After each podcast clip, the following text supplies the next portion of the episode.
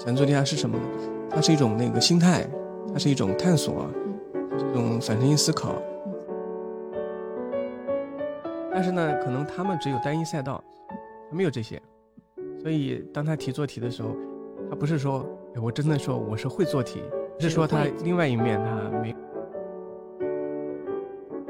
面临这样的一个局面，是因为你已经经历了一个向上流动，它会对个人来说导致一系列的复杂的影响或者说后果。什么样的东西会更难学习？那就是一个简明的答案，就只要跟你的道德感相撕扯的东西，就是更难学。听众，大家好，这里是非显著差异，这是一档由多位人类学、心理学、教育学研究者发起的泛文化类播客。啊，今天这一期播客，我们非常有幸的邀请到了两位嘉宾。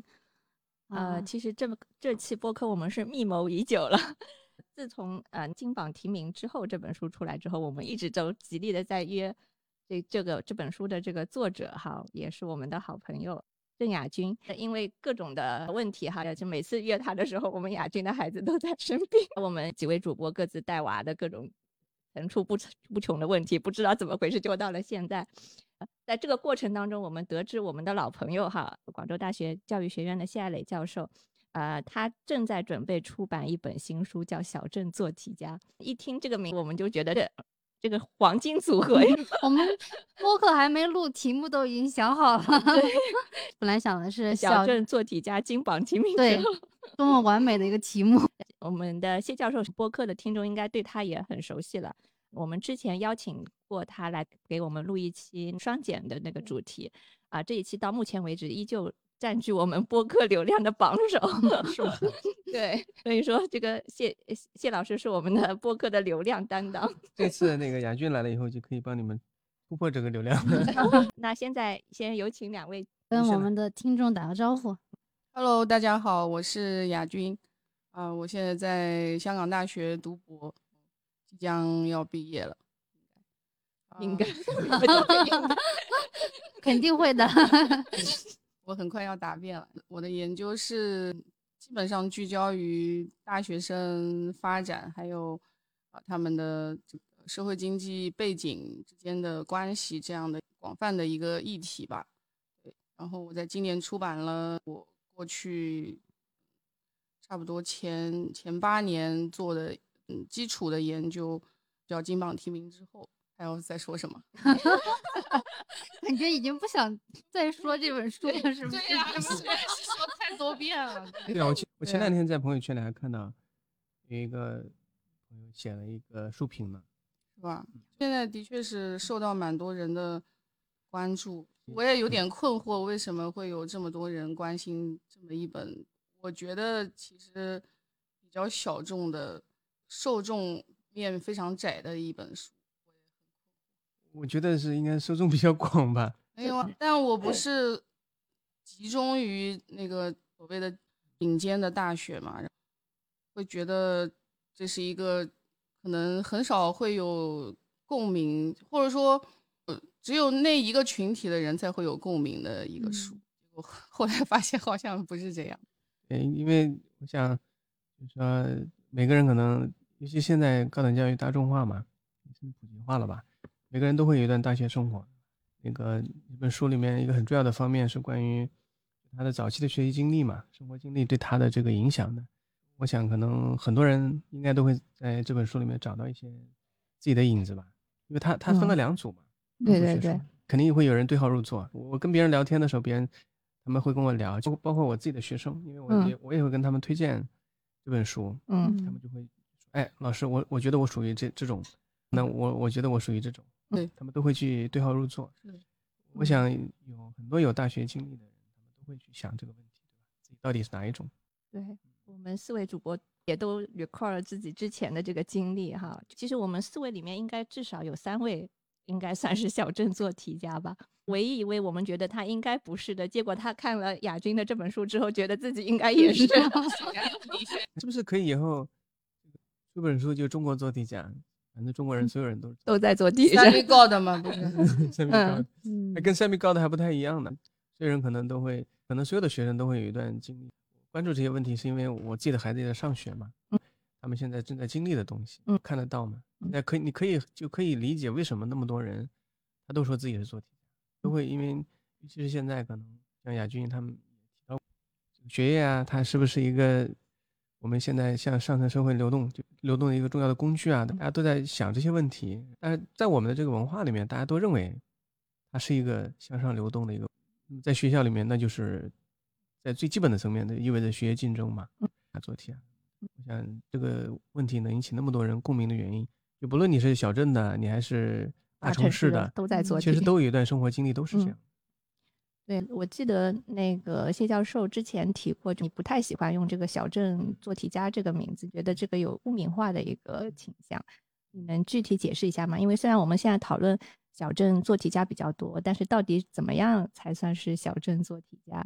以及你为什么担心这这个称号背后可能污名化的这样的一个趋势？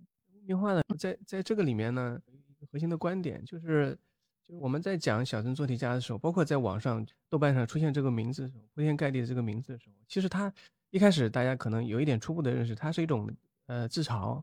嗯，他说自己是小镇做题家，啊，并不是说自己真的就会做题。我是二零一三年开始这个研究的，最终那部分学生有十年了吧。那么在那个早期的时候，在做访谈的时候，我会问这些问题。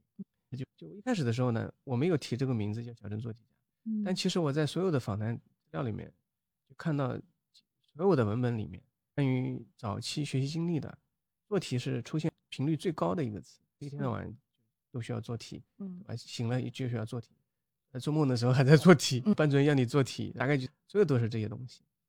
到了这个大学里面来了以后啊，我就在后来我记得问他，你们觉得自己跟城市的学生比较起来，是不是更更会做题一点？因为你从农村来，你要向上流动的话，你要克服的东西比城市的学生可能要克服更多一点。他们就说呢，谢老师，他说你你千万不要这么想。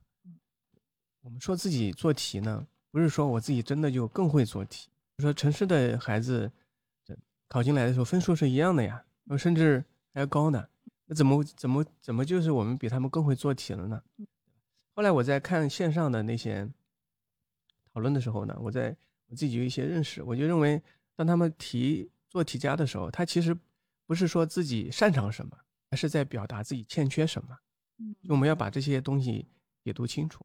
欠缺什么，在我的研究里面，其实就是早期的社会化进程当中那些，比方说他的那些家庭里面，我用的概念是文化资本投资啊，其实就早期里面除了学校教育提供的那些东西以外，其他的东西。家庭能提供的东西，比方说城市家庭常常给孩子一些机会，可他们可以学唱歌，会呃学跳舞，嗯，这个学绘画，对吧？这些东西，还有就能够去社交什么的，嗯，这些东西，可能他们只有单一赛道，他没有这些，所以当他提做题的时候，他不是说，我真的说我是会做题，是说他另外一面他没有，嗯，你要看到另外一面，就我们没看到那一面。特别担心污名化呢，是因为有一个记者采访过我。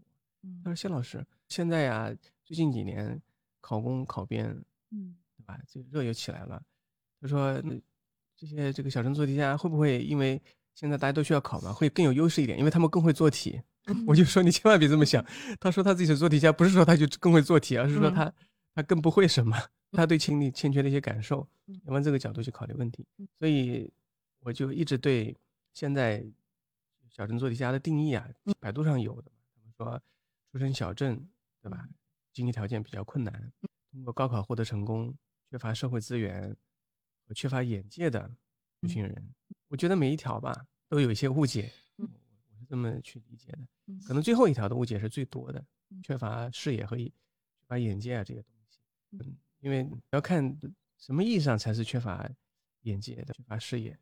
那其实我也同意这个小镇做题家，他这个内涵里边说的这个。视野的局限，或者说文化资本，或者说社会资源的这个局限，它是弥散性的，它不是说哪个方面。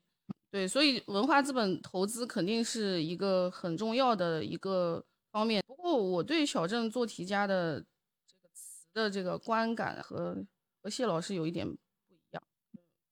我会觉得，可能是因为我非常接受我自己是是一个小镇做题家，所以我会觉得，我会觉得这个词本身其实是比较中性的啦，就它只不过是以一种非常嘲讽的语气，非常尖利的呃指出了这个群体的在一些社会文化资源上的一些匮乏。我还是觉得说承认这样的匮乏其实是没什么的，我还是乐于承认这样的匮乏，没有把这个标签当做一个负面的标签去阐释它。我会觉得说它是一个方便沟通的一个词语，就我说出来之后，大家知道我就是这样的一种人，所以就免去了五百字的解释。从我个人的视角上来看，我会觉得。你有机会成为小镇做题家，恰恰是社会流动功能在体现的一个明证，否则你根本就连成为小镇做题家的机会都没有。你的确会有这样，好像有了一块没有另一块的这样的情况。但是，那你可能情况就是，其实你任何一块都没有。这个是一个稳定的，嗯，没有经过过社会流动的一个向上流动的一个人。就是我会觉得，之所以你有这样的，呃，面临这样的一个。局面是因为你已经经历了一个向上流动，那那向上流动它会对个人来说导致一系列的复杂的影响或者说后果，呃，那这些后果不一定全部都是看上去非常呃积极正面的，那所以它就是复它就是复杂的，你不能说就是它简单全部都是好啊，它只是揭示了向上流动的一种复杂性。说起来牵扯到我们很多复杂感情的、很多复杂感受的一种一种体验，仅此而已。对，所以我觉得他如果说真的要去阐释它的话，我认为应该把它当成一种一种成就的后果。你你说这是社会的成就也好，个人的成就也好，都是因为这是一个社会有还存在向上流动渠道的一个明证，这是成就。那那这也是你个人对吧？你会做题，你可以从选拔当中脱颖而出，这也是成就。所以我认为这是这应该被解读成一种成就的一个结果啊。我就觉得呢，呃，现在在在外面有一些污名化啊，是因为我们主流的媒体啊，这个名字给了他一些独特的内涵。就我刚刚讲的只会做题啊什么的，我在我写的那本书里面呢，我这个又稍微复杂了一点啊，我就提出来说呢。包括亚军的刚刚讲的东西，其实都是我考虑的一个方面。就是我们过去的认识，可能在本体论层面讲的复杂了一点，就是说把它当做一种客观实在，嗯，就是它是客观存在物。就是为什么现在很多人会去会去说，哎，你是小镇做题家？他说，肖有时候因为他们会跟我交流嘛，肖老师，他说我不是小镇的，但是我也是做题家，啊，我我是这个农村的，我也是。他说：“那你的标准，他说如果如果按照主流的标准，出生农村啊什么的，那我是怎么算呢？精我精神上的那个东西怎么算呢？嗯，所以我我后来我就跟他们说，我说我做了一些新的概念化的尝试。我说呢，在本体论层面呢，认为小镇做题家它就是一个社会建构，这个就是它一个多重社会建构。亚军讲的可能是某些人的社会建构，比方说处在社会流动进程当中的人，嗯，他怎么去看待？那么刚刚讲的被污名化的那一面，可能是主流的媒体。”些拥有这个权利的人，他给的一个名字，对吧？我呢，在我的书里面要给的一个名字呢，稍微不一样一点。我给他，其实我我申请的时候是给书打了那个双引号的。我的意思就是说，我有一个自己的解读，在本体论层面，我认为它是一个社会建构。我在我的这里呢，我把它当做什么呢？我把它当做一个反身性的思考。嗯，就亚军说的，他说你要处在社会流动的进程当中，是吧？我对自己的经历的理解是这样的对。那我觉得呢，我我想说的故事是。就别人说自己是小镇做题家，当他提这个事情的时候，他已经在对自己过往的社会经历啊、现在成长的一些东西做一些反身性的思考了。嗯，就过去的人呢，尤其是在讲反身性思考的时候，往往认为这个反身性思考是那些专家学者啊、那种很有智慧的人啊什么的才会做的东西，独特的思维模式。但是在我的研究过程当中，反身性思考是每个人都有的，不是研究者才有的。你要说研究者才有的，这是研究者中心主义嘛？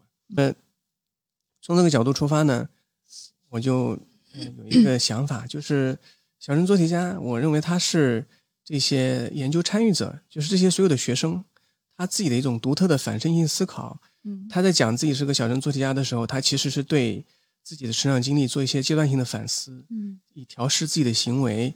比方说，亚军的书里面把学生分成两类嘛，我一直呢就就是有一个想法，学生他在讲自己是什么，讲自己可能是哪一种类型的时候，或者是我们研究人员给他一个名字的时候，其实他已已经在反思，他会不会变成另外一种了。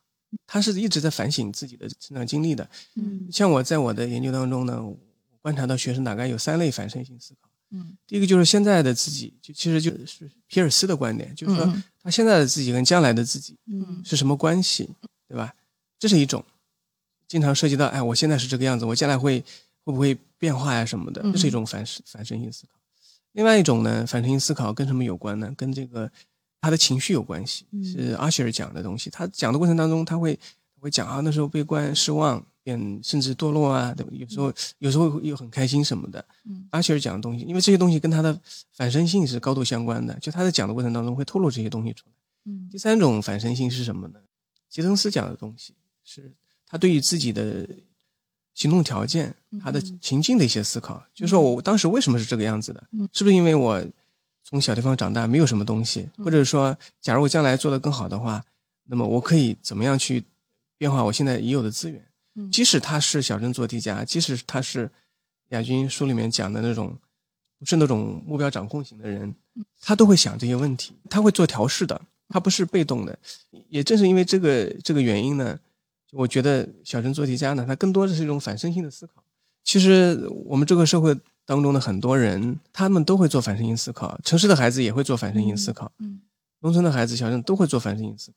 嗯他们用小镇做题家来概括自己的成长经历的时候，其实他就在思考我们刚刚讲的那些东西了，尤其是思考过往的这个成长经历和学校教育经历对于自己现在的学习和生活的影响。如果把它当做一个主观建构，把把它当做是一种反身性思考的话，嗯其实呢，小镇做题家就不仅仅是限于哪个群体了，在一个人的成长经历过程当中呢，在某个阶段，对吧？他的反身性多一点，某个阶段反身性少一点，某个阶段思考深入一点，某个阶段思考浅一点。那在这个意义上来讲呢，每个人都是或多或少意义上的做题家。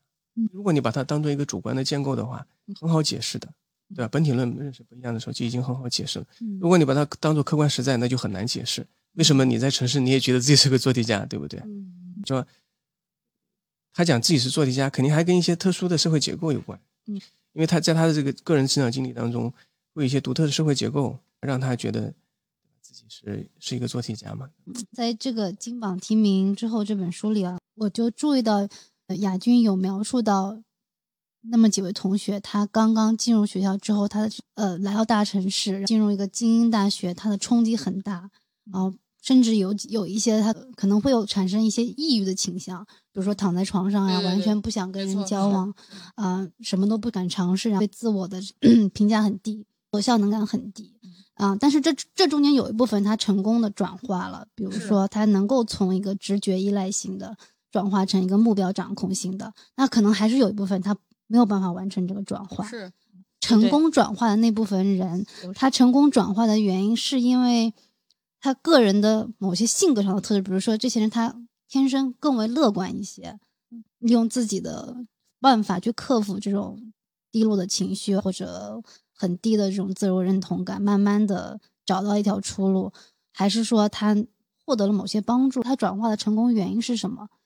我其实，在博士论文里讨论了这个问题，因为我也是觉得说，你光说这个，感觉就是还是有很强的这种决定论的色彩，对对对读者没有什么用。所以，疫情三年我们都已经这么难了，所以要找一点希望，对吧？所以就是我我其实是讨论了，先就是说小人做题家吧，比较好说一点，嗯这个不带任何标签的啊，呃，这样的一个非优势的。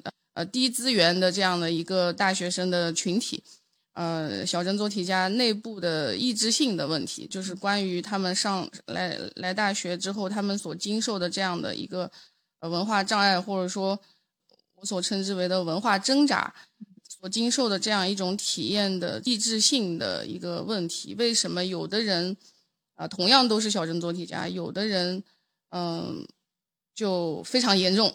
起不来床了，上不了课了。嗯啊、有的人呢，他就会呃，相对来说比较容易调试。我相信，这个坐在心理学家的对面，我也一定是非常 respect 的。这个，我相信这个里头心理学的这个解释也肯定是稳健的。他这个东西总归也是和他的个人特质啊、人格呀等等等等各种啊非认知各种各种的情况是有关。但是，呃，我作为一个社会学视角的人，我我更关心游离于这个个体特质以外的一些更加群体性的因素。先说一个非常朴素的观察，我会发现说，基本上能够。比较快的，呃，获得转机，或者说从一个非常真的迷失、一个全然没有任何线索的一个状态当中，能够调整的一种人，通常是学业搞得不错的同学。你们都是老师，你们应该也会有类类似的观察。我会觉得这个事情不是一个偶然，它其实是根植于比较。稳定的一个文化的或者说制度的一个现实，在我们国家就，呃，其实能能冲破樊篱进入这个好学校的小珍珠，一定都是做题家，就是所以他们身上有一个非常大的共性，这是一种文化脚本，这是一种基于考试文化非常盛行的一个社会，全社会人所共知的一个文化脚本。什么样的脚本呢？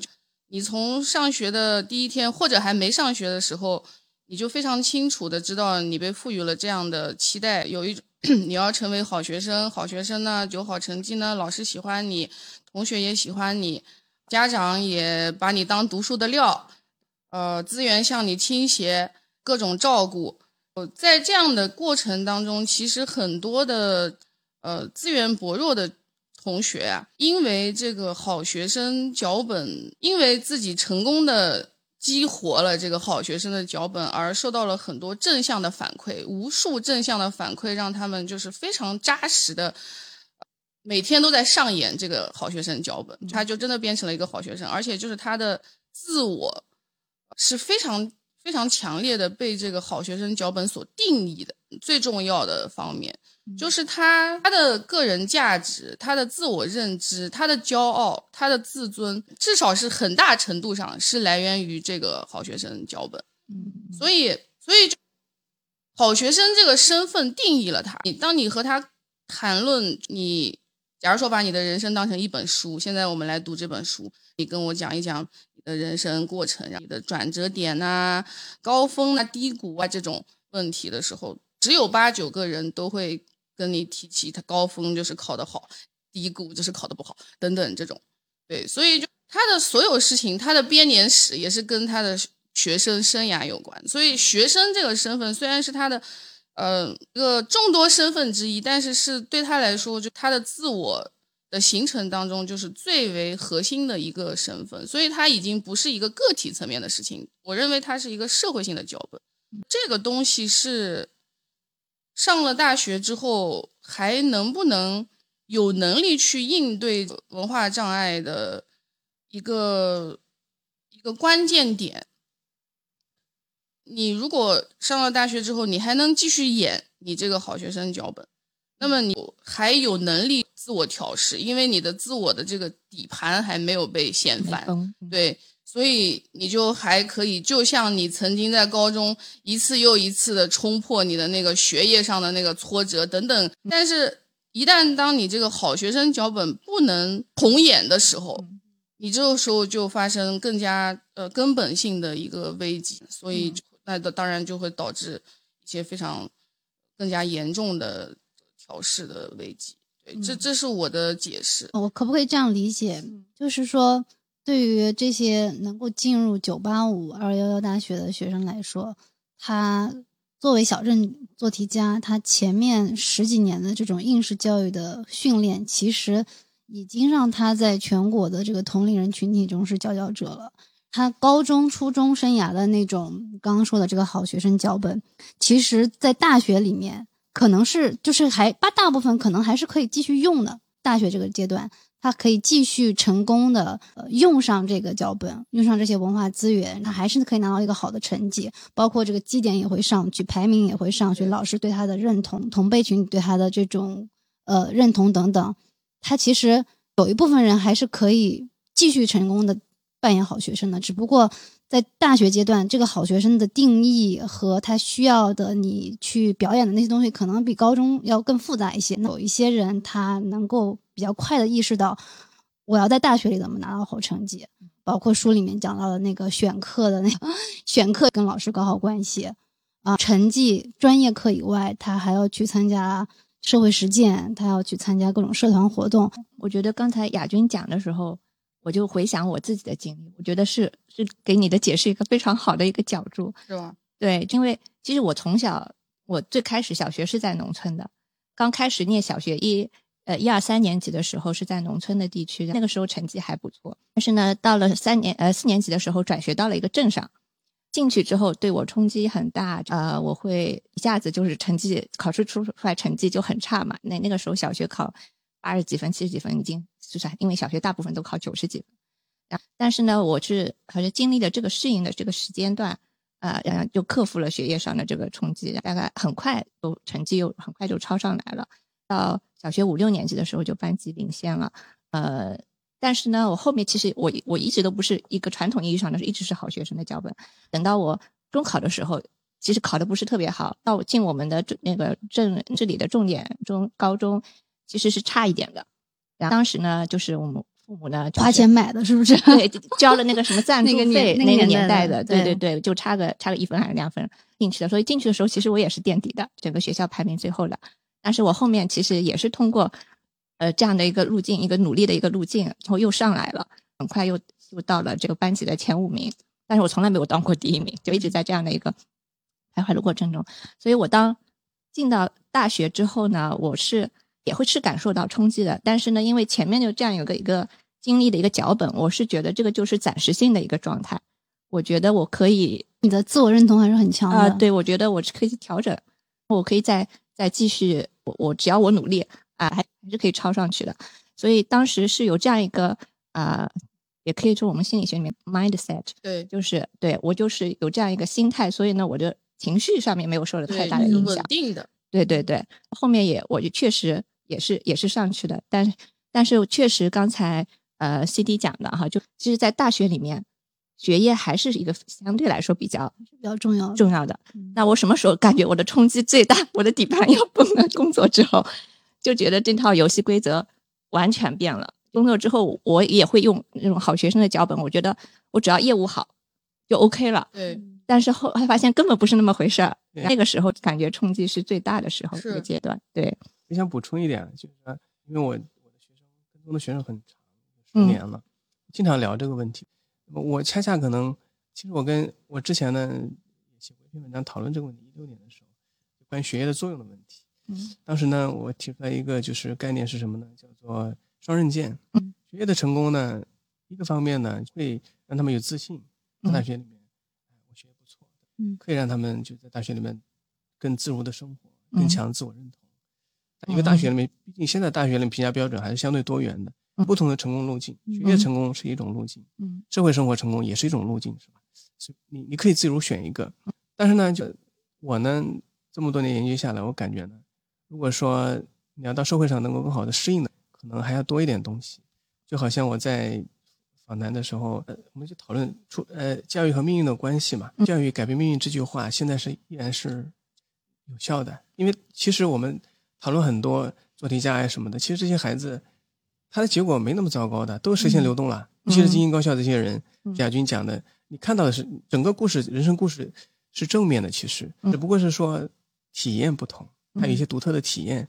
好了，那么他跟我说一句话，我印象特别深刻。他说：“呃，说起来是这样的，但是好像现在也不是就不是决定性的，但是对我来讲，好像成了唯一的一条路。”那你可以读到很多东西，就刚刚我们讲体验的这些东西，这是为什么我在做研究的时候，我一直把学生在大学里面的适应分分成两类适应的原因，一类是学业适应，一类是社会适应。我觉得对于学生的后期的成功来讲，步入社会的成功来讲，在大学里面特别值得关注的社会适应。为什么那么多学生一直在讲自己的小镇做题家，一直有反身性的？我讲的反身性思考，觉得很重要的一个方面，就是因为社会适应方面，他始终觉得有点芥蒂，很难去克服它。不然为什么讲做题呢？所以我一直的观点就认为学业成功呢，它它只是一类成功。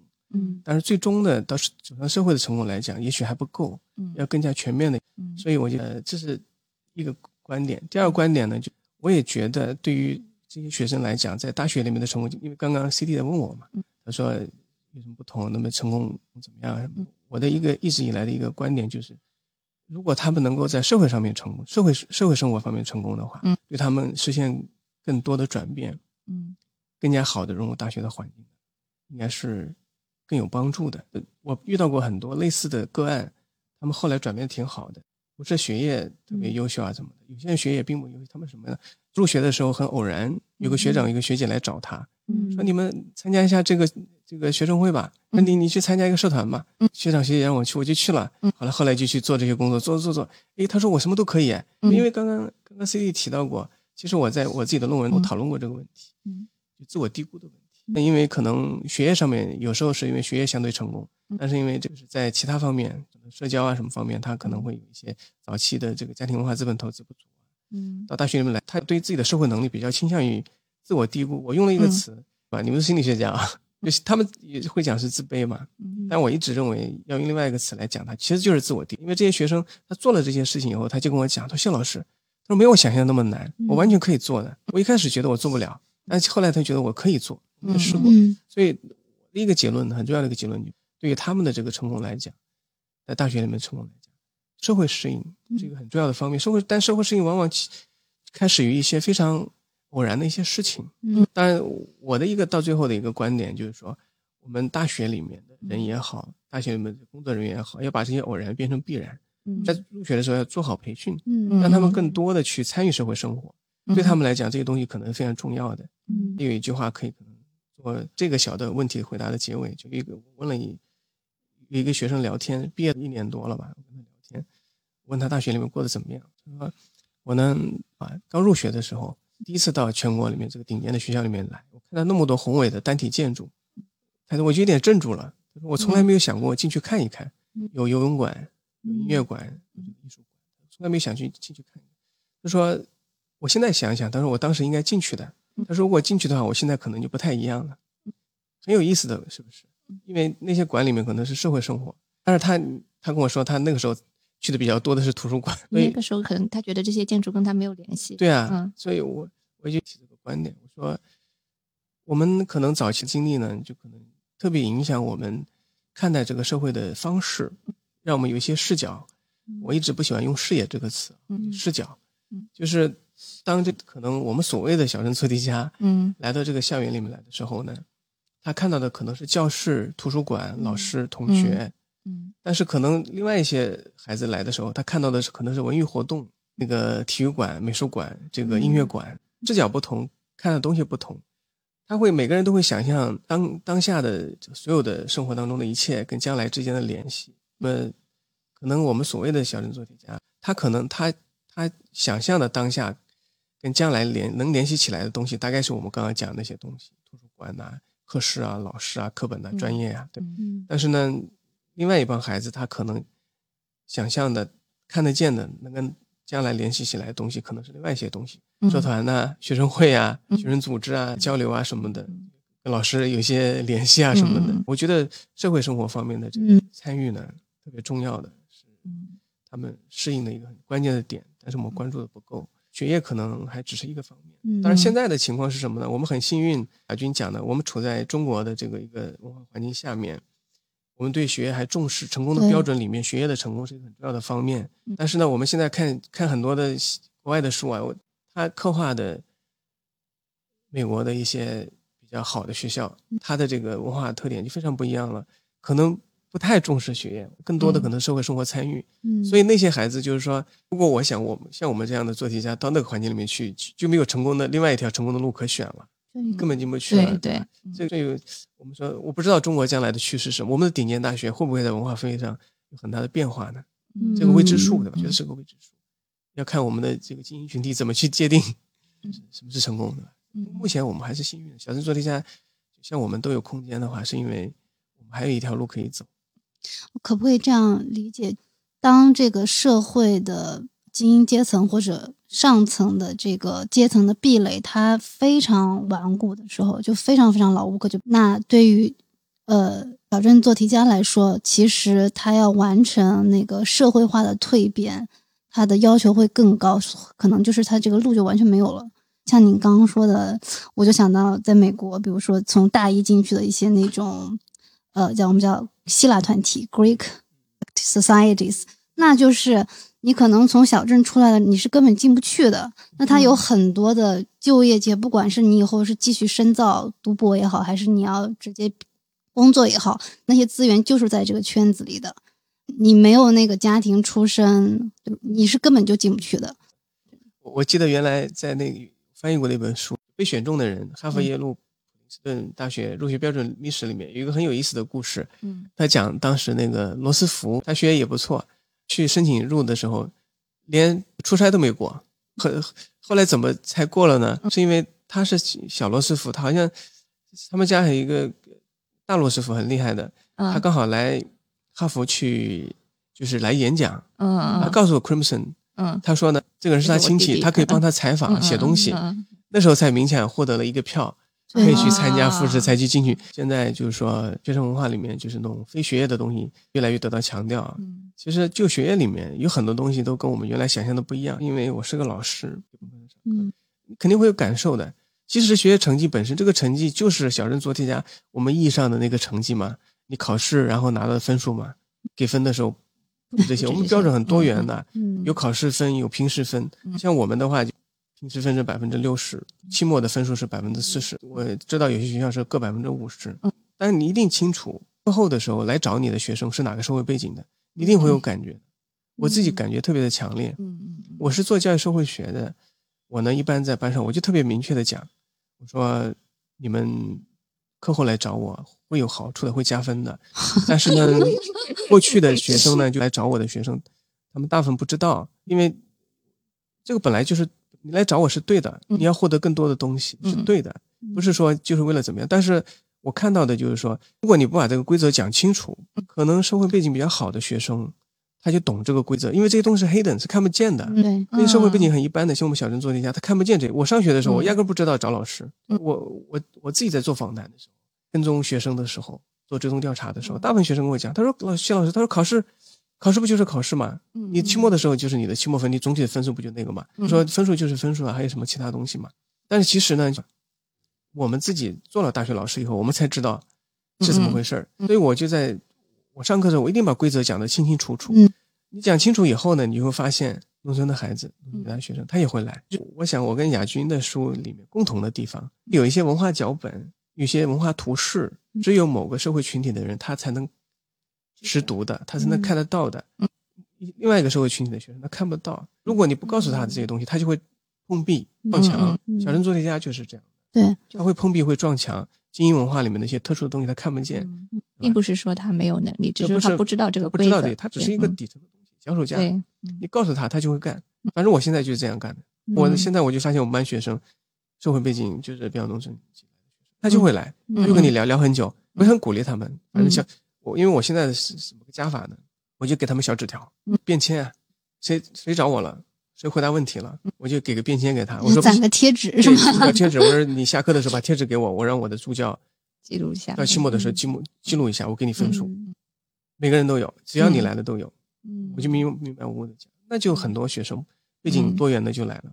有有两个学生，你看得出来啊，就你跟他交流就看得出来。他他就跟我讲，他就哎，谢老师，他说你讲法特别好，他说我之前呢不知道这些，那你讲了以后我就知道要这些了。我我以为原来就一直分数就是分数，嗯，你看这也是我们讲的文化脚本，本来是完全只在社会生活领域讲你的东西，就是在学业在成绩方面，对啊，它也它也有渗透，看不见的方式渗透，尤其是我们说学业的时候，学业标准有百分之四十是其他的，百分之六十那更重要的，对，这些东西其实很重要。谢老师讲完，我这个非常有体会，因为我自己在大一、大二的时候也是很迷茫，属于那种直觉依赖型的。就我们上，因为我读的是教育学本科专业嘛，那这个专业的课程跟高中是很不一样的。高中你就是做题，对吧？上完数学课，你再找个数学练习册来做题。那我们上教学原理，你就不知道这个题去哪儿找。我是我当时在图书馆就很困惑，我是要找一本教育学的什么练习册来练吗，还是怎么弄？你当时根本不知道你要在这个专业拿到好成绩需要什么。而且我当时印象还很深刻的时候，那个时候大学刚进来的时候，不是每个人都有电脑的，可能家庭条件好的同学有电脑可以上网。家庭条件不好的，你就只能去图书馆上网。所以，我我在前两年根本就不知道这个专业里面有奖学金这个说法，是吧？对，也不知道学校里面会有各种各样的奖项。嗯，到了大二大三，你看到旁边的人都得奖了，哎，原来还有这个东西，那我都我都不知道，我都没有去申请过。说对了，老师老师也不会跟你说，就可能他会老师可能会把他喜欢那些学生，或者说班干部跟他接触比较多的，他会把直接把这个机会告诉他，你你的你你去申这个奖。这个奖以后就是你的。那我们班里其他同学其实都不知道，而且那个时候网络也没有公众号呀，网络也没有那么发达，很多人都不知道有这样的机会，所以就会我我记得我到大三的时候就很愤怒。我们我们是呢会告诉你会评奖，但你知道在中小学阶段的评奖是什么吗？就是两两个东西印象很深。第一个就是是那种按照你的分数来，大概的意思就是说你不用申请，按排名就行了。但是大学里面，我我我来上海读的书，发现他们是要申请的。对，你也主动的去跟他讲，我也要申请几等奖，这时候你才有可能拿去评，跟完全完全不是一个概念。第二个没有关系，我想说的是什么来着？分数有组合的，百分之七十是你的专业成绩，百分之三十是你的社会活动啊，对，综合评价，对对。但是呢，从就农村级的学生，我做观察的时候就发现，或者有些小镇的吧，观察就发现。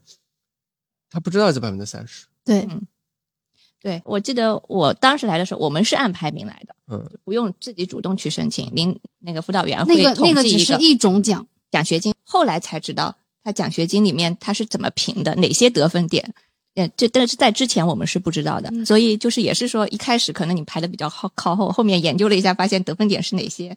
你才会上上往上去，对，所以我觉得其实老师在这个过程中，或者说这学学姐学长，你有一个这样的呃，说怎么说呢？就某种程度上，这个导师这个角色很重要，就他可以把一些隐性的东西给显化，他就直接告诉所有人，这个就规则是这样的。如果你想要走这条路，那你就按这个规则来玩。包括嗯，我记得我们到大四、大三、大四，大家申请这个保送研究生的时候。那个时候也是所有人都不知道那个算法是怎么样的，可能那个时候学校也没有很成熟的那个通知体系，就是不知道你在算最后算分那前一刻，你都不知道那个里面具体算分的法则是什么。有些人就糊里糊涂的，他有很多社会实践，他就拿到了很多的加分。这个加分很可能是你的专业成绩，可能专业成绩可能只有个零点一、零点二的差距，但是他的社会实践可能直接可以加五分，或者说他。有一些同学他比较有意、比较有意识的，他可能还发了文章，一下可以加十分。那这些人就会有非常大的优势。然后那个时候你想要逆转已经不可能了。现在因为我是研究了这些，对我自己的做教学啊什么的印象特别深。我现在做班主任嘛，我现在就是大水漫灌式的那种给他们灌我的资本。我开玩笑啊，那就入学第一天。我认为他们可能要关注的东西，比如说你要参加社团，要参加几个社团，反正我我大概设置了好多活动，有一个活动就是就师生共餐，我我把我们学院的学系的大领导全部拉过来，每天中午跟我的学生一起吃个饭，就告诉他说你跟他们交流没问题，一起吃饭，他们都是人，可以跟你交流的，跟他们加个微信，有什么问题你就问，那么将来你也不不会不好意思说上课找他问问题，不会不好意思啊。这第二个呢，有我就叫做。把他那个项目叫做“小学长学姐话你知”，你知道广东话吗？话你知，我知道。对，让他们讲来的时候可以参加几个社团，你参加这些社团对你将来的评分有多少帮助？你这课怎么选？就把那些隐性的文化图示啊，就全部告诉他们，把它翻出来。嗯，这些孩子我觉得收获很大的。我后来还特别开心，因为他们后来跟我聊天，说：“谢老师，我做的规划可好了。”他说：“我就参加两个。”一个学生会，一个是普通社团。嗯，我到二年级的时候，我就把其中的一个退掉。嗯，我三年级以后再把那个退掉。这个时候他就有规划了。嗯，但是我我自己那上学的时候，没有谁告诉我。对，好了，评分的时候，我不知道怎么评，对吧？都拿不到这一块。但是我会做它。还有，比方说，我也知道，可能一年级、二年级上来的时候，学生要去参加那种学科竞赛、挑战杯。反正你参加了，你就。大学流行大学文化流行这些东西嘛，嗯你将来评奖学金的时候就会有那个，对吧？那我就领着我们班的同学全员参与，二十个人，十个人一组，既可以帮助你们做专业实习，嗯呃，学习，也可以这个将来帮你们积分什么的。嗯下来真的对他们有帮助，因为到期期末的时候评评价的时候拿分嘛，他们这一块的拿的分数就就挺高的。嗯嗯但是我想呢，如果没有告诉他们，就可能会这一块分数就拿不到了，对或者他们要摸索很久。对要摸索很久。我我按照我过往的这个经历的话，我知道可能大概率就是说那些家庭背景还会好一点的学生才知道要搞这些事儿，嗯家庭背景一般的学生就不知道搞这些事儿。嗯但是我们班的学生，大一的时候就坐下来，反正见老师，跟老师吃饭，学长学姐换你吃，还有就定期的开班会的时候就嗯讲自己的规划。我嗯我我是今年是没有了，去年疫情之前，他们现在越来越忙，我就不大叫他们。但是一年级、二年级因为是转转折期嘛，我就就讲特别多。嗯我说每个学期开学的时候开次班会，讲一讲你们的规划，然后讲一讲大学里面的东西跟你们规划什么联系，就各种东西跟他的联系是什么，嗯得得讲清楚，讲不清楚我 我要跟你那好了，每个人大概讲五到分钟，就有时候要开两三次班会，一个学期开下来，嗯，他们就讲，讲了以后他就那个时候就思考啦，我说哎这社团到底跟他是什么关系？我将来成为一个好老师的话，社团跟他什么关系？嗯我的学业到底跟他什么关系？我才我做的这学生会的这个活动跟他什么关系？他们都会讲。那个时候我就很开心了，因为传统上来讲，这这个东西是是看不见的，是一个、嗯。在他们的这个思维里是是看不见的东西，是消失的板块。嗯现在他们能看到，就是一个很好很大的进步了，哦我听了都好感动。没有特别有成就感。所以，所以之前亚军说要想要做一个公众号，把这个工具箱公公示于众，我觉得特别的好。对包括其实我觉得可能大一、大二的新生看这这本书书都会很有收获。对同样的思路嘛，都是都是让这个隐没的这些游戏规则外显化。嗯我就一直有个观点，我说呢，就这些，其实我我做的这些研究，呃，我一直认为我是一个比较 secondary 的角色，边缘性的角色。我把我书里面的那些东西，我把它称作是这群这部分群体孩子的反身性思考，是他们的知识，我只是一个传递他们知识的人。我一直这么思考问题的。当然我，我加了一些社会学的概念在里面。嗯当然我们可能是 co-produce，是知识的共同生产者吧，也许是。嗯但是我觉得还自己他们是首要的，我只是总结了一些东西。嗯我说这个呢，是因为我我在书的后面的时候我就提到这个，我说呢，就是这些东西呢，是这一群人他的反思。如果在个体的时候，他就只能在个体层面；但如果把这些这些人的集体性的反思，把它以语言的形式表达出来，嗯给大众看，嗯将来有类似经历的孩子嗯看到他们东西的时候，他就会去思考嗯自己该怎么办。嗯他们当初遇到的东西在哪里？刚入学的时候遇到的问题是什么？就你把这个问题展现出来，把这些人的反思展现出来的时候就够了。我觉得嗯亚亚军呢，他我觉得他非常了不起的地方，他更进了一步，他是去试着总结一些模式，给可能给这个学生他一个可供选择的模式，嗯可供选择，这就是更进一步了。但是我想我们的呃思路都是一致的，你你要探索做一些事情。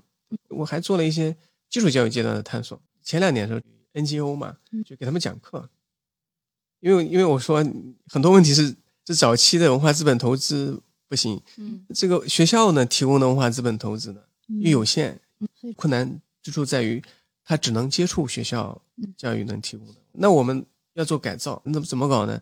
好，那些人去支教嘛，那么你能不能给他们开一点不一样的文化课？还有就是说，能不能在在基础的层面做一些有意思的事情，甚至是说能不能，比方说做一些小中学到大学的衔接阶段的课程？那你你可以提一些想法，不一定能够都能够写，嗯但是有些是兑现了的。早期研究的一个重点是在后面，就探索这些东西为什么会影响到他在后面的这个表现机制是什么，你就发现早期的影响是很多的，你要去做它。所以我后来就提了一些行动方案，我说大概三个方面，一个是这个扩容，一个是增益，一个是赋能，讲的有点抽象。这个扩容扩容呢，就精英大学农村的学生还是少了一点。哦，这是个结构性的问题。对结构性问题还是要多一点。嗯就像那牛津大学的一个叫叫 Goldthorpe 一个研究社会流动的老爷爷做的，就是流动牛津流动研究系列里面提到的。他说英国社会，他说有段时间不像现在这个样子那么卷，大家在流动以后啊，这个 subject subjective well-being 就是那种主观的感受很差。为什么呢？大概在二战以后，哎，因为这个社会比较开放，大部分人呢，他的这个出身都比较一般，嗯但是共同的这个终点呢，都是到了中产。到了中产以后，发现周围有很多类似的人，他就不会被一些困扰折磨。比方说嗯，我们的文化实践、文化品味不一样。但是如果在一个社会流动比较少，偶偶尔有人才流动的情况下，嗯那困扰就多了。因为你们是一套文化规范，对我是一套，我我单个流过来，我要适应你们才行嘛。嗯呃，我想呢，就一个方案呢，也许让更多的农村孩子来，反正大家很相似，也许也许有帮助。因为呢，原来我自己呢，其实在一个二本学校做过一个一些访谈，有很多农村的学生，其实适应是适应的挺好。他就说，大家都跟我一样啊，我也去呗，反正我们都差不多啊。嗯这个是啊，扩容增益的意思是什么呢？就我们合作做点东西，让他尽早的了解精英高校文化内容，学业文化是什么样子的，社会生活的文化是什么样子的，告诉他，把一些隐性的文化图示告诉他。比方说，你去参加这个这个社团的时候，你要参加几个啊？你要不要参加啊？你告诉他，告诉他以后他会规划他就好了。这是就把它叫做这个增益。赋能的意思是什么呢？赋能我的意思就是说。我们现在要做增益，还其实有一个假设性的前提，是有一个主流的文化，你得要融入它，有城市文，你要融入它，有你你自己原来的东西是不那么受珍视珍视的，嗯但我觉得不太公平。之所以说这个呢，是因为我给给学生做访谈，有一个学生的访谈资料我也写进书里面了，印象特别深刻。他说：“徐老师，我小时候可爱玩了，在在泥塘里面跑啊。”这个拿鞭炮啊，这个到处扔呐、有时候把鞭炮塞到女同学的包里面去啊。下雨天跑来跑去的，打个伞什么的，可开心了。我的童年很快乐。到到大学里面来了，好了，我们知道什么呢？就是说这些快乐的东西也仅仅是童年的快乐而已，它不是可以为他们争取竞争力的一个资本资本条件。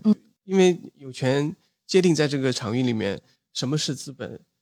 什么是竞争力的标准？不是他们制定的。我们现在大学录取吧，嗯有一个大学录取标准是成绩嘛，或者说我们在在这个在大学里面谁优秀，可能你会什么嘛，对一些才艺什么的。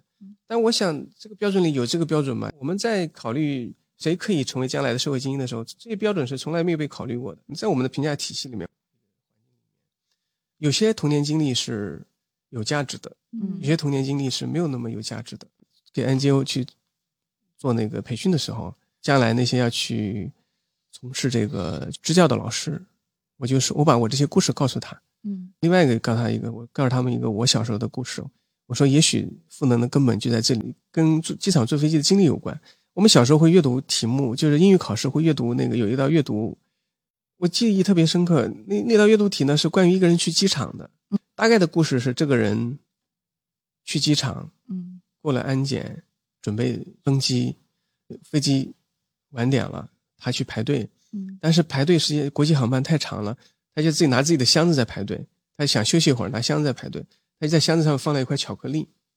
他第二次回去发现有人在吃他的巧克力，他也在，他也在拼命的吃自己的巧克力。嗯，那个人看他吃，他也在拼命吃。两个人最后加快吃完了以后，这个人才发现这个箱子是别人的，不是自己的。你能读懂他的时候，你觉得好开心是吧？很开心。嗯、但是你知道，你们知道我当时的焦点全在哪儿吗？什么是 security check？对，什么是安检？就我没有那个文化图示，嗯、没有背景知识，对，没有背景知识。什么是排队？什么是 boarding？boarding 你知道那个登机嘛？嗯、什么是 boarding？什么是 delay？、嗯、我全部的精力都在都在考虑这些东西，我看不懂啊。对。但是如果说你换一个家庭背景，如果你是个城市的孩子，你去飞机场去过一次，哪怕只去过一次，你经历过这些东西的时候，这些东西是你的背景性知识，你更多的焦点就在理解故事本身了。对，其他都是自动导航。对，但我想说的是什么呢？我们现在。城市的教材的，我们教材的内容大部分是以城市的生活啊，对这个前段时间有很多讨论，对为基本的这个背景，这个只是个例子吧。那么好了，你教你教我们孩子的时候，农村的孩子还花点时间去想这个背景是什么。当然，我们现在电视机啊什么的，电影啊、媒体啊，给了我们一些空间，可以去让他们去接触它。但如果接触不到的话，他们来讲就是难点了。可不可以把这些东西的场景变一变？比方说。这个故事可不可以发生在农村？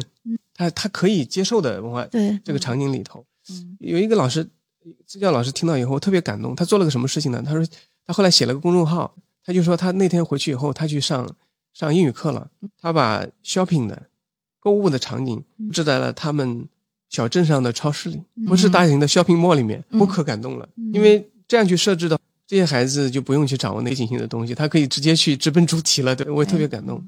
那赋能的意思就在这里了。我们可不可以做一些根本性的东西呢？变化的东西。叶老师，你刚刚说的这个，其实我就在想，就在美国，当然也不是说美国的研究做得更好，在北美这种研究，其实在七八十年代就开始了，就意识到，当我们在评价学生的时候，会忽视他的。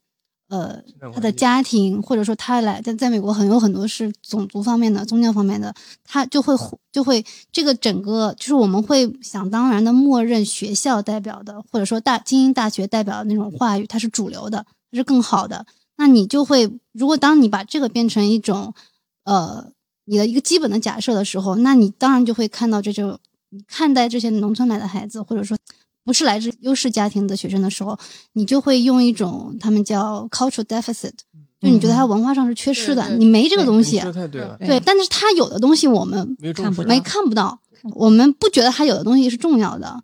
所以您刚刚讲这教教材的例子，其实前段时间媒体上很多讨论，就现在农农村地区包括全国用的教材里面有很多呃故事情景，包括包括数学问题的设计，它都是以城市生活孩子的。城市孩子生活为背景的，所以农村的孩子他在读到这些书的时候，一是他不理解，二是他感感觉不到任何的关联，这跟我有什么关系？他也感感受不到我在农村大山里面的生活，他是被认可的。呃，我的我的这些文化知识能够用在学校里，我就想到以前我在美国有一年进一个小学四年级的教室，上听他们的数学课，这个数学老师出了一道。数学题其实是非常简单的数学题，但是他用的那呃题目我们叫题干，他讲的是橄榄球比赛。那我肯定不可能有数学能力问题哈，但是我完全看不懂。对。然后这个班里也有一部分小朋友，他从来没有去看过大学橄榄球比赛，他也不知道这什么意思。但是如果是家长或者这些孩子家长是在大学工作的，因为在美国橄榄球比赛是一个非常中产或者主流的一种。文化嘛，那有些小孩从小就跟着爸爸妈妈去看橄榄球比赛，但是橄榄球比赛的球票其实很贵，就一张可能就要一百刀以上。那有些孩子一辈子都没有看过，像像我也，我到现在都看不懂。那这种数学题我怎么可能做得出来？它其实就是当我们在不管是设计教材也好，还是设置这些考核，包括考学学校里面的标准化考试的时候，有权利的这些人，他会他会有一个。假设这些东西你就应该知道，对他没有想到有一些人的生活中是没有橄榄球比赛的，或者说是没有机场的。对，有些其实有些可能还像我这种，可能情况还更惨。什么呢？我小时候有一门学科，初中的时候有一门学科一直学不好，你们猜是哪个学科？不是化学啊，化学。因为他他化学里面要做实验，这个量杯多少？我见过什么颜色的火焰什么的。我们小时候考试又要记，就是颜色要火焰，甚至什么你。都有点甜嘛，有点选嘛。我们所有的颜色都是完全凭空 想象，就背，你知道吧？老师，老师，没有实验室。老师说这个东西出来就是蓝色的火焰，大家想一想，脑子哦是蓝色的火焰。考试的时候就应该是蓝色的火焰，无实物对做的，根本没有做过实验，所以化学我一直学不好。你要凭空想象什么东西加到一块儿，它是水，生产水，我从来都没见过它，我连量杯都没见过是什么东西。我们中学里面很有意思啊，现在的孩子可能好多了。我们中学里面只有一化学老师那儿只有一套装备。那时候我跟化学老师的儿子关系很好。嗯，晚上化学老师回家去了，我们偷偷的跑到他的办公室里面，把量杯找出来看看是什么样子。啊，对大概是这个样子，就量杯啊、烧杯啊什么的。这个这个是直的，对吧？这个是有点小平弯的，对吧？大概就是这样了。这是我获得的最多的。就跑到化学老师办公室里面偷偷晚上看了一下他是什么样子，还是基于个人关系的一个特权。对你，对啊，你你压根没见过是什么颜色放在一起会变成什么东西。你说考试的时候让你考你操作什么的，你哪知道操作会发生什么事情啊？要小心翼翼。什么是小心翼翼啊？甩过去，我觉得就是小心翼翼了，就反正没摔在地上嘛。嗯，对对，成长经历的一些，跟那橄榄球有点像，但我这种是更惨的情况。所以我我在看这本书的时候，嗯，我就很。很想，我就一直在想一个问题，就是虽然说亚军也好，还有谢老师也好，都在做这种努力，就我们把这些隐性的文化图式或者说这种策略告诉给所有的人，把它变成一个公开的东西，而不是一种阶层内部独享的一种秘密。但是我总觉得这种主流话语它它是有问题的。从我的角度来看，或者说很多人类学家在写类似的，特别是研是西方的人类学家在研究中国的时候，就会说这就是非常新自由主义啊，这就是很新自由主义的这种话语啊。包括大学里面这些目标导向的人更容易成功，因为他就是一个非常新自由主义的主体。那我们从农村地区来的孩子，他就是很朴实的，他的那种传统的价值观，这种主体性，我们现在不缺吗？所以我也在想。看这本书的时候，怎么我们能做什么去平衡一下这个这种话语？就你知道，哎，你不是这种目标导向的人也没有关系，你不一定非要变成一个这样的人，你才是有价值的，非常企业家式的那种自我。对，我非常赞同。我在做访谈、做追踪研究的时候，他们经常会提到一个东西，叫什么？四个字，不太功利。对，一年级来的时候有一个困扰，他们就跟我讲，老师就是说，谢老师。觉得大学里面有点人情淡漠。有一个同学跟我讲的例子，我印象特别深刻。他说呢，他每次他们学校很大，早上去上课要坐校车，他每次是都等那个同学一起的。但有一天他发现另外一个同学，他早了一点，他就走了，他不等自己。他说这是什么个情况啊？没有那种交换是吧？对，他他就觉得大学里面人情特别淡漠。但是可能很多孩子，不是批评另外一个同学，因为对对另对另另外一些孩子来讲，这是常规。班车来了，我要赶第一班去上学，不一定要等，即使等可能意味着迟到什么的。因为常规是你要赶，高度理性的，这是这是文化规范。好了，亚军，你在原来你跟刘新春老师做这个研究，有一个数据呢，跟我的观点其实是有回应的。你当时是说这些孩子呢比较多的参与公益组织，公益类型的组织，我发现是为什么呢？他们干事不太功利，干事不太功利的意思是什么呢？就是他，他没有去想，一定想这段经历跟将来是什么联系，一定对就业有什么帮助。他就是一个是我我想做，有兴趣；第二个就是说呢，也许可以献一点爱心。大概是更多的是从这两个角度去考虑的。但是可能另外一个群体的孩子啊，不是他说他们更加功利，他们思维的方式就是刚刚你讲的，他他比较有目的导向的，他觉得可以锻炼自己，可以帮助自己发展这个能力，想法大概是这样。所以，就刚刚讲的，到了找工作的时候，其实也是一样的。找工作的时候，我要不要去参加一个这个，就是那种，比方说企业类的社团呢、组织啊什么的，对将来有就业帮助啊？他们可能没想，他他说他觉得，嗯，我的能力到了就行了呀，就是我要重能力嘛，要去做这些，去去到最后的时候多一点网络啊，多一点什么的，他说不一定需要吧。刚刚讲到第一点，在在生活里面，其实是有很多的这个。是有很多的体现的，所以话说回来，我其实想补充一下，我其实对这个就是科普游戏规则它可以带来的改变，其实持保留意见、谨慎乐观态度。虽然我也在做这件事情，我也绝对同意这件事情是非常有必要做的，做一定比不做好，但是我也不相信。做了这件事情就能解决这个形势，就能就能就能改变这个劣势，或者说扭转这个劣势，甚至消除，根本不可能。但，我想这正好是我们出版的价值。你是在在推动改变的过程当中，你说你你要你说完全就是说，完全就是说你把这个事情完全扭转过来了。我非常同意亚军的做法。有些社会结构性的东西不一定啊。亚军，我我不知道你做研究的时候有没有感受啊？我在做研究时，我都始终有感受，包括我到现在，我对这个感受，我我觉得自己可能有些精英文化的东西，我我觉得我自己到现在都没有 apprehend，我怎么能告诉别人呢？然后我我对学生的访谈，学我我说的这些东西是他们反身性思考的结果，那只是他们那个阶段反身性思考的结果，也是我那个阶段对他们理解的这个东西的一个总结，但是更加深层次的东西，更加隐性的东西，我恐怕我自己都没有。看得清，看得出来。对，我要我说我我说我就能改变他，不可能。我亚军我不知道，也许亚军你更已经看透了。反正我到现在是觉得没有没有，我很多东西精英文化的特质什么东西，我都没有很好的把握它。我讲故事只是讲了一面的故事。对，这是一个这一个原因，对吧？研究者本身是有局限的，对对。科普的人本身也是基于自己的视角，然后其他还有就是，其实说这种认是。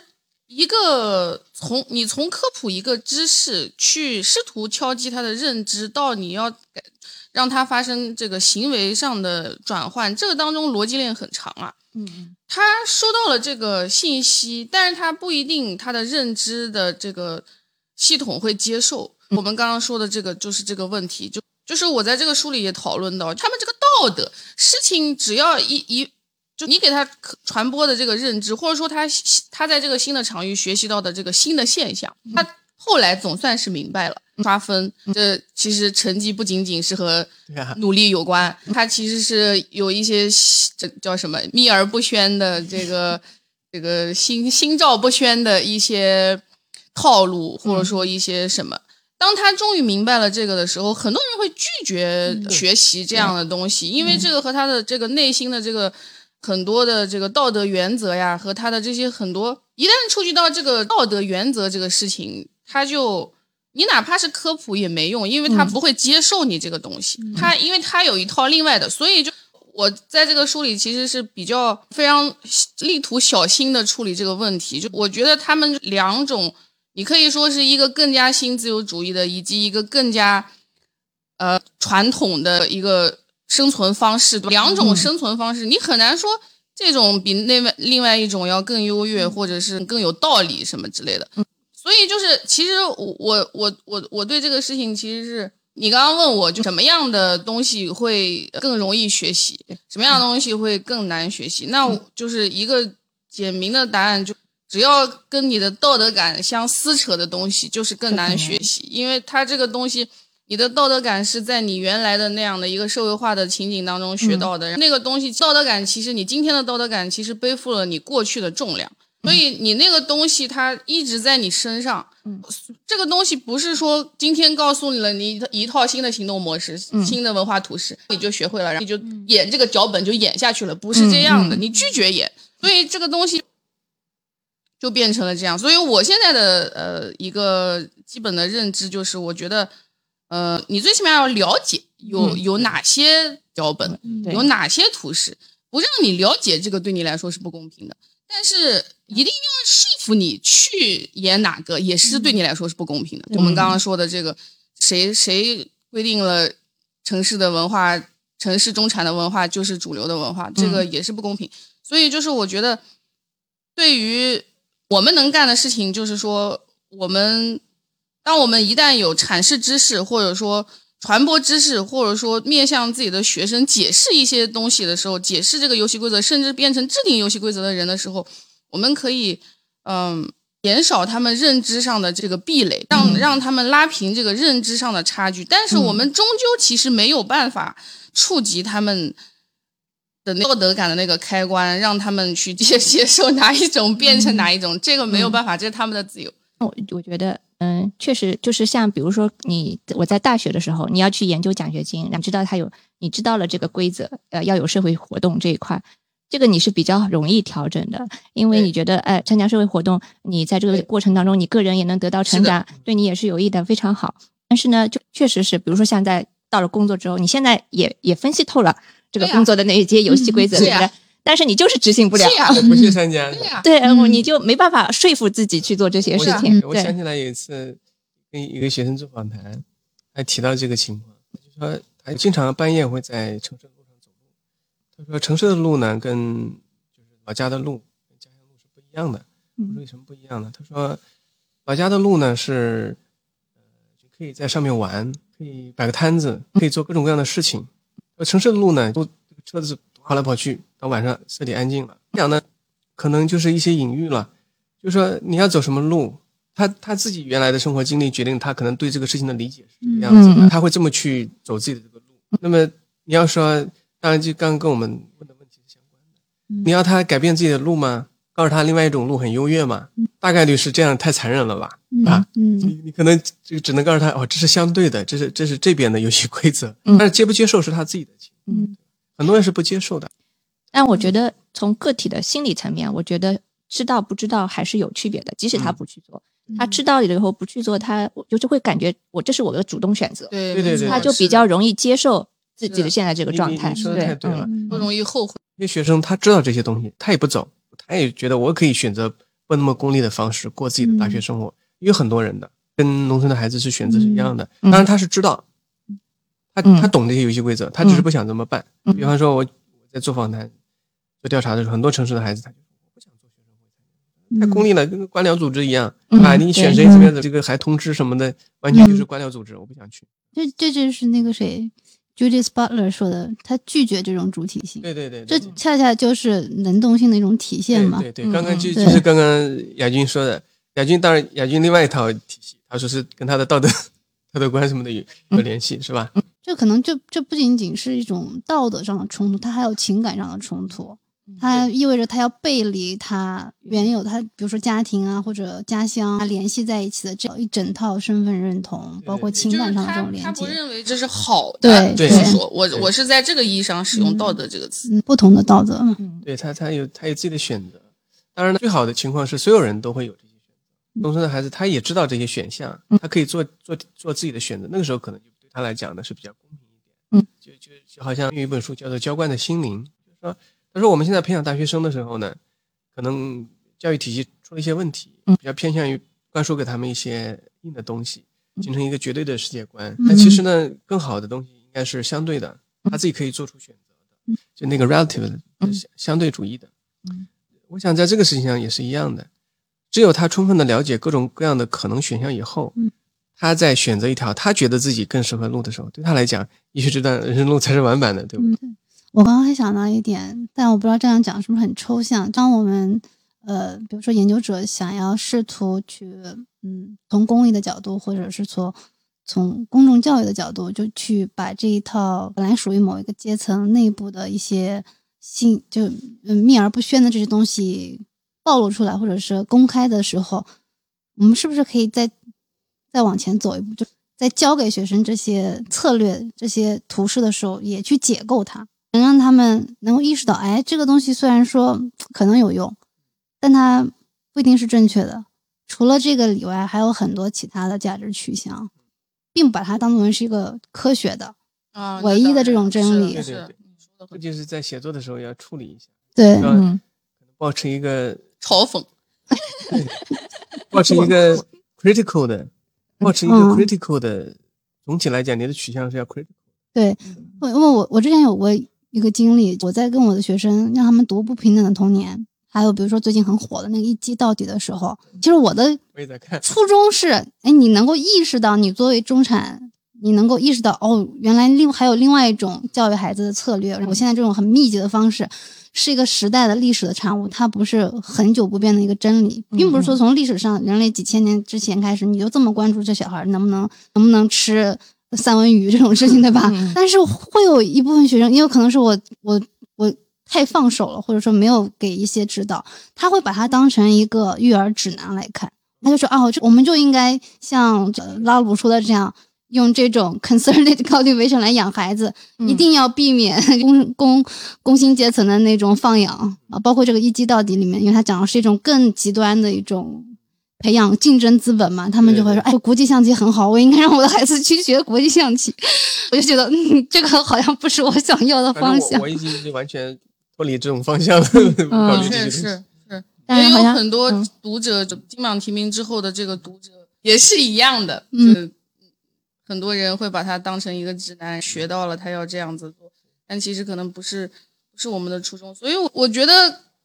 可能是，其实也很容易理解，所有人对于成功的这种渴望是是很强烈的。他就是他不一定需要，他他不一定觉得自己需要一种反思的智慧，但是他一定知道他需要成功，所以这种吸引力是是更大的，往往。嗯嗯。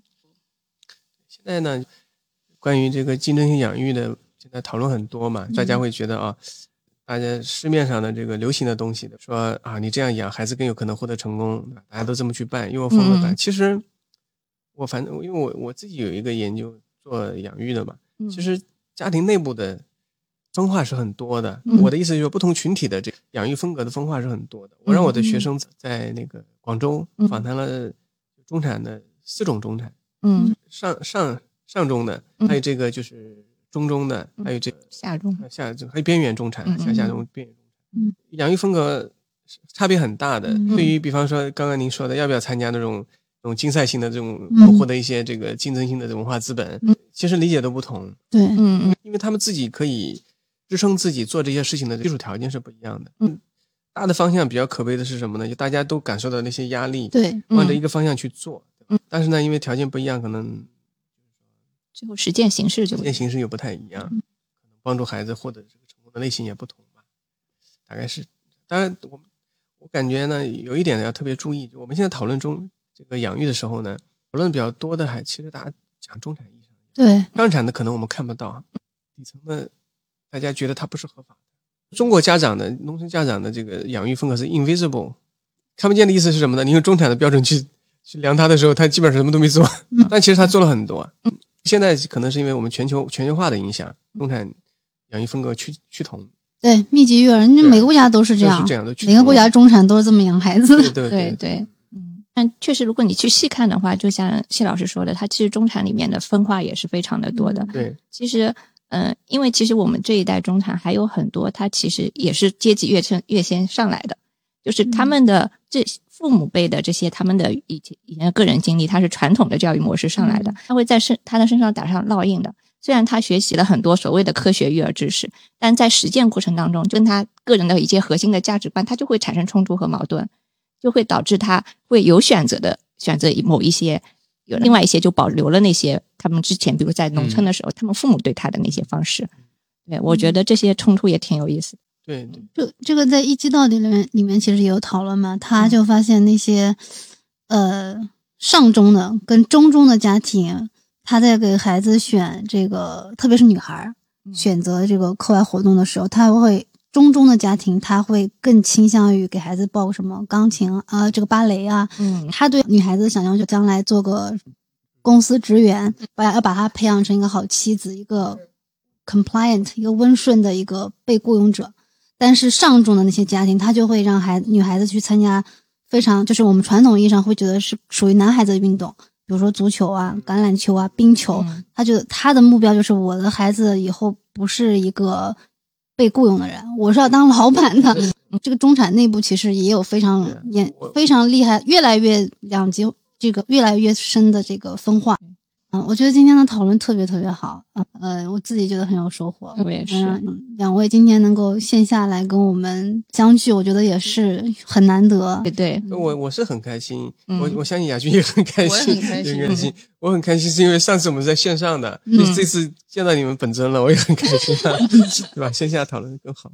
好，那呃，希望我们希望尽快能读到谢老师的新书。我加油的我。们两本书还可以在一起重温，在在一起读一读。对，嗯到时候用用雅君的呃书带一下我的书。这话说的，互带互带。